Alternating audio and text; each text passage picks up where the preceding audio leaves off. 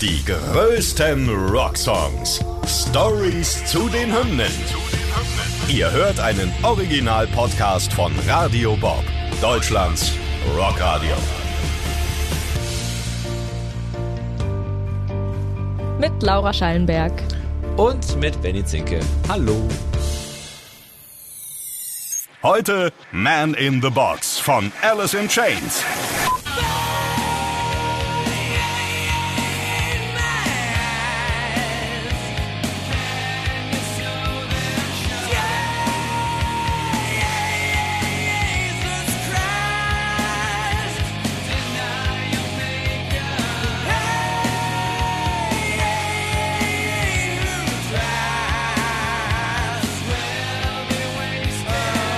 So, Laura, heute tauchen wir mal ein in die wirkliche wilde Zeit, erfolgreiche Zeit des Grunge. Also viele denken ja beim Grunge an Nirvana, an Pearl Jam. Aber, Mhm. liebe Freunde, vergessen wir bitte Alice in Chains nicht. Und äh, heute ehren wir sie und ja, einen ganz besonderen Song. Alice in Chains zählen, wie du schon gesagt hast, neben zum Beispiel Nirvana und auch Soundgarden zu den erfolgreichsten Bands aus dem Genre Grunge. Aber ihre musikalischen Einflüsse kommen halt nicht nur daher, sondern haben auch andere Stilrichtungen wie zum Beispiel Hard Rock oder Heavy Metal, aber auch den Glam Metal. Erstmal wollen wir jetzt aber mal gucken, wie es mit der Band eigentlich so losging. Ganz genau. Und da machen wir eine Zeitreise und landen im Jahr 1987, als Lane Staley, Sänger der Band von Jerry Cantrell wurde. Damals hießen sie nämlich noch Diamond Lie. Und ja, dann brauchten sie noch jemanden am Bass und an den Drums, haben sie gefunden. Mike Starr übernahm dann den Bass und Sean Kinney saß an den Drums und der Name wurde in Alice in Chains geändert, also nur ein Apostroph N dazwischen. Kurze Zeit später hatten sie ihn dann aber nochmal geändert und so hießen sie dann Alice in Chains. Also dann war wirklich der Name geboren. Und damals spielten sie eher, ja, so diese typischen 80er, ne, spät 80er Sachen, so Glam Metal. Besonders ähm, an Alice in Chains war damals aber vor allem der doppelstimmige Gesang von Lane Staley und äh, Jerry Cantrell und die Songs wurden mit der Zeit, ja, immer, man muss sagen, so ein bisschen düsterer, depressiver, was natürlich auch irgendwie mit dem Grunge dann zu tun hat. Ganz genau. Die, äh, das war ja die Zeit der Grunge-Bewegung. Gerade in Seattle in den USA war das Genre absolut auf dem Vormarsch. Und die Plattenfirmen haben sich dann auf alles gestürzt, was nur irgendwie ähnlich wie Grunge klingen könnte oder halt zumindest aus Seattle kommt. Ja. ja, und deshalb hatte die Band auch schon nach ein paar Konzerten einen ersten Vertrag bei Columbia Records. Ihre erste EP, We Die Young, war nicht wirklich erfolgreich. Die Titelsingle hat es aber immerhin ins Radio geschafft, also dann bei rockfreundlichen Sendern. Mhm. Man kann aber sagen, dass die EP jetzt Jahre später als absolut heiß begehrtes Sammlerstück gilt. Ja, jetzt klingt das natürlich erstmal sehr negativ, fast schon, ne? Depressiv, Grunge-Depression. Ähm, es waren sehr, sehr viele Bands damals am Markt, Ja. aber hey, das war vorher beim Punk auch so und am Ende sagt man ja, glaube ich, Qualität setzt sich durch. Deswegen, also, ne? nicht, dass jetzt die Alice in Chains-Fans da draußen sagen, was reden die da über meine Band so schlecht? Nein, nein. Aber es war ein Weg, der ein bisschen länger dauerte. 1990 kam ihr Debütalbum Facelift auf den Markt, das auch erstmal nicht den großen Erfolg eingebracht hat. Im ersten halben Jahr wurden nur so um die 40.000 Stück verkauft.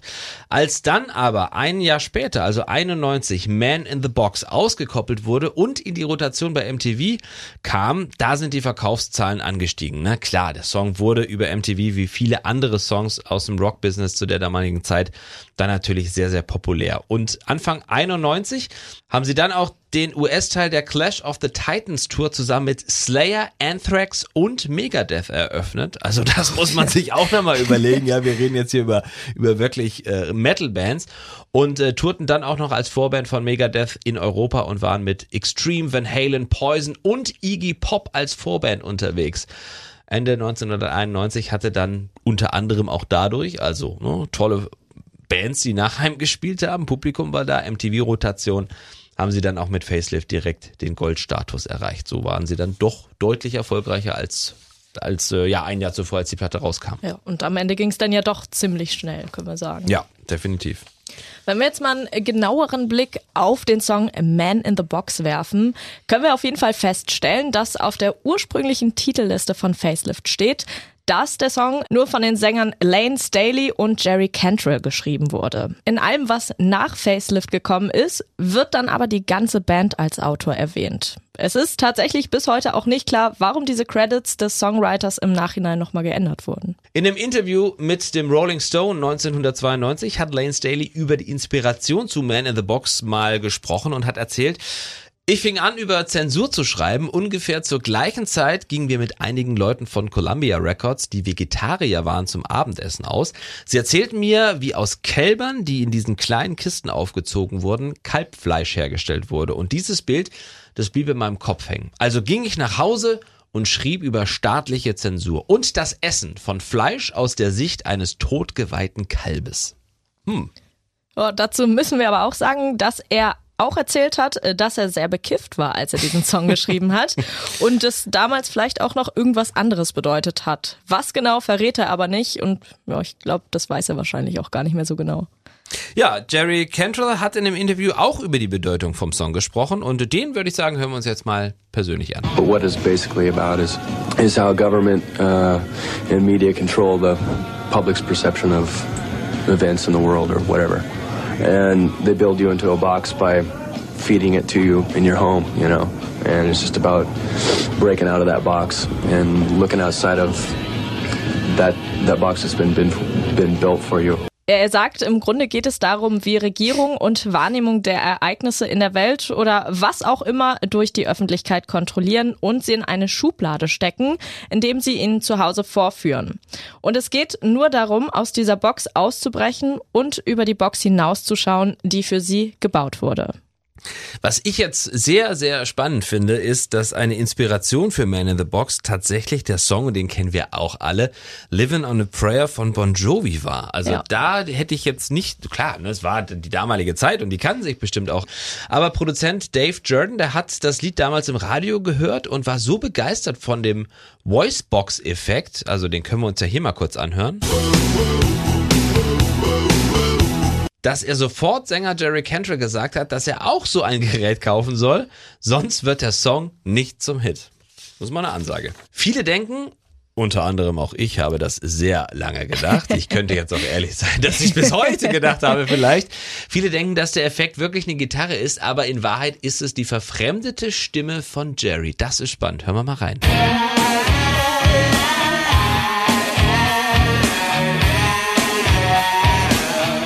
So, und? Hättest du es rausgehört, Laura? Ehrlich? Nee, ganz ehrlich hätte ich es nicht rausgehört. Ja. Gut, dann äh, kümmern wir uns mal ein bisschen um die Erfolge, die sich ja dann doch einstellten. Wir haben es ja schon angeteased. Genau, also Man in the Box zählt als einer der Signature-Songs von Alice in Chains und hat es auf Platz 19 der 40 Greatest Metal Songs geschafft. Metal, ne? Das finde ich immer noch. Ja, ja. Also bei Alice in Chains denkt man ja vielleicht nicht direkt an Metal, aber natürlich war der Grunge ja erst danach da. Also verstehst du, Huhn mhm. oder Ei und ähm, Alice in Chains waren da, bevor der Grunge einen Namen hatte. Und deswegen hier nochmal klargestellt, ne, man kann das zu Metal zählen, also ist eine Subkultur, aber später wurde es dann eben halt zum Grunge erklärt. Genau. Das Gitarrensolo im Song wurde übrigens auch 2008 von Guitar World als das 77 beste Gitarrensolo überhaupt eingestuft. Mhm. Steve Huey von der bekannten Musikdatenbank AllMusic hat das Lied einen oft übersehenen, aber wichtigen Baustein beim Aufstieg des Grunge genannt. Ja, da stimme ich aber mal mit ihm überein. Das würde ich aber auch sagen. Und laut dem Jahresendbericht 2019 von Nielsen Music war Man in the Box außerdem mit 142.000 Plays der am zweithäufigsten gespielte Song des Jahrzehnts im Mainstream Rock Radio. Ja, läuft bei denen. Zum Schluss wollen wir uns natürlich auch nochmal das Musikvideo angucken. Wir sehen darin eine Band, also die Band, bei einem Auftritt in der Scheune und da läuft die ganze Zeit so ein komischer Mann mhm. mit einem schwarzen Kapuzenumhang rum. Und er guckt sich in diesem Stall auch um und da stehen überall Tiere ja. und plötzlich sieht man einen Mann am Boden, der festgekettet ist. Das ist Lane Staley. Und am Ende zieht der vermummte Mann dann seine Kapuze vom Kopf und man sieht tatsächlich, dass seine Augen die ganze Zeit mit Nähten zugenäht ah, waren. Ja. Mhm, Nicht und, so nett. Ja. Und äh, das ist dann wohl die Referenz auf die Liedzeile, die am Ende ja auch immer wieder wiederholt wird. Feed my eyes, now you've seen them shut. Also füttere meine Augen, jetzt hast du sie zugenäht. Gedreht wurde das Video von Paul Rachman, der später noch die erste Version von dem Musikvideo Sea of Sorrow für die Band und die Doku American Hardcore gemacht hat. Und auch 1991 wurde das Musikvideo dann bei den MTV Video Music Awards als bestes Heavy Metal Slash und da haben wir es Hard Rock Video nominiert. Also, die haben sie wirklich ja sehr sehr geprägt diese Jahre und ähm, im Video sieht man auch eine Jesus-Figur mit zugenähten Augen. Diese Figur hat sich Lane Staley später übrigens noch auf seinen Rücken tätowieren lassen. Mhm. Da sieht man auch mal die Bedeutung dieses Songs. Naja, was können wir festhalten? Ich würde sagen, dass Man in the Box mit seinem düsteren Sound auf jeden Fall zu einem großen Teil zur Entwicklung des Grunge beigetragen hat, oder?